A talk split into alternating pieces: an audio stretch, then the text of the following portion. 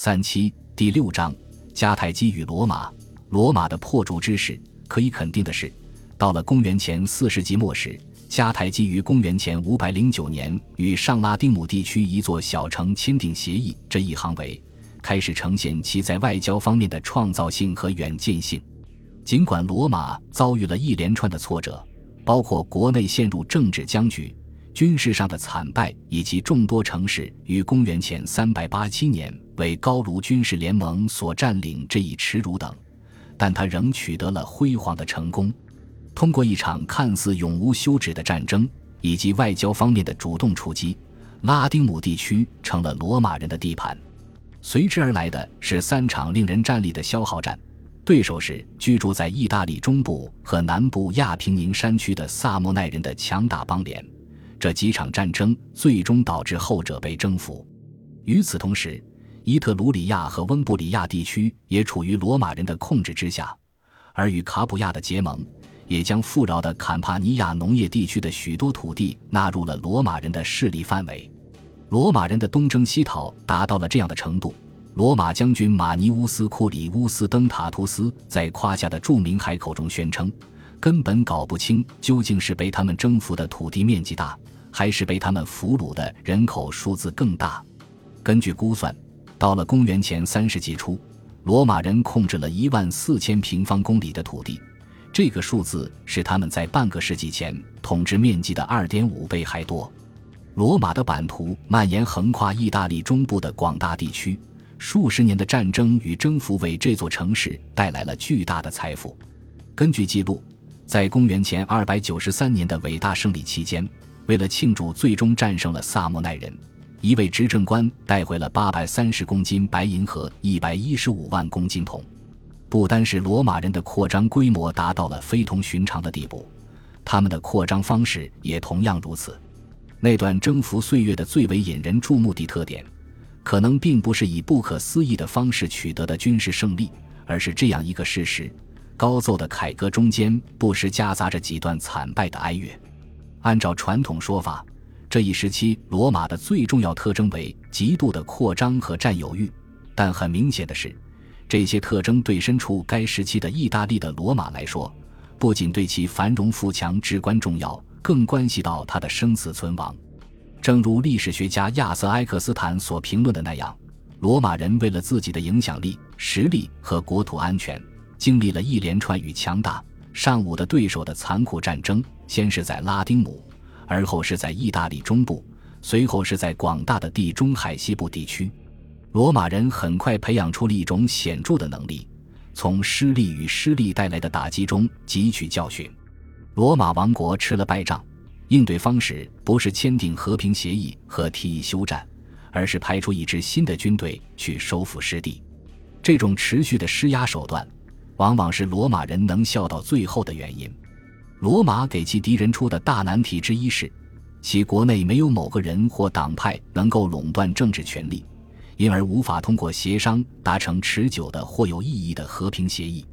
正常情况下，全体元老的任期只有一年，禁止连任。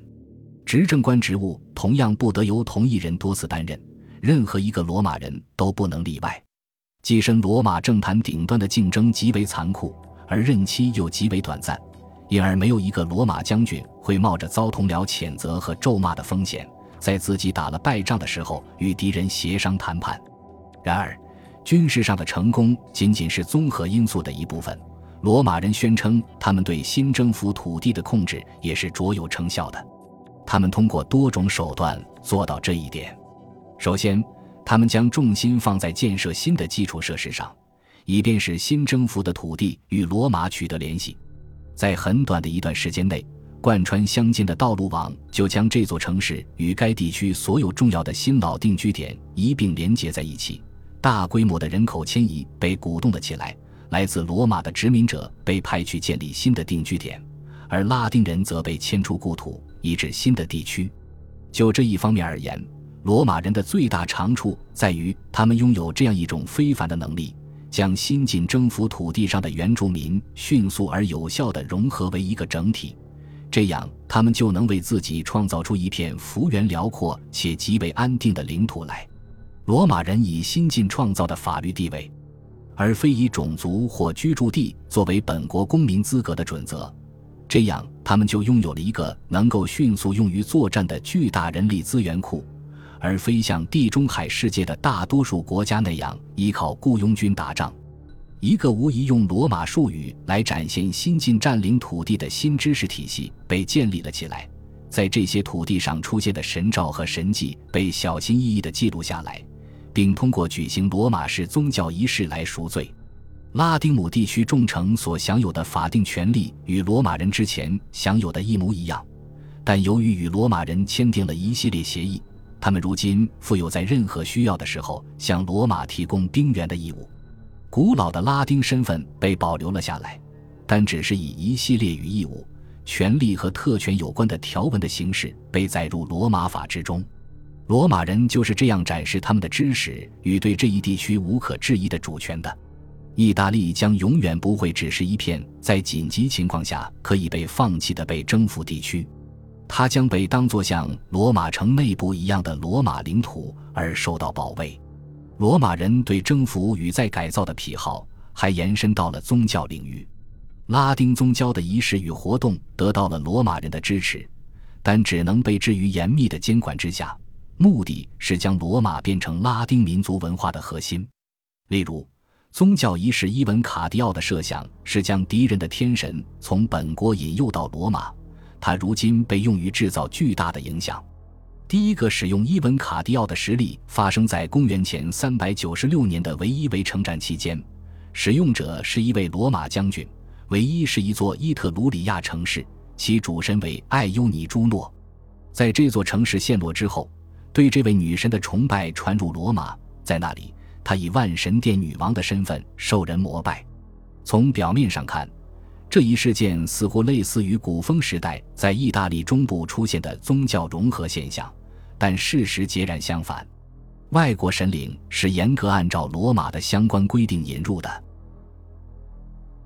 本集播放完毕，感谢您的收听，喜欢请订阅加关注，主页有更多精彩内容。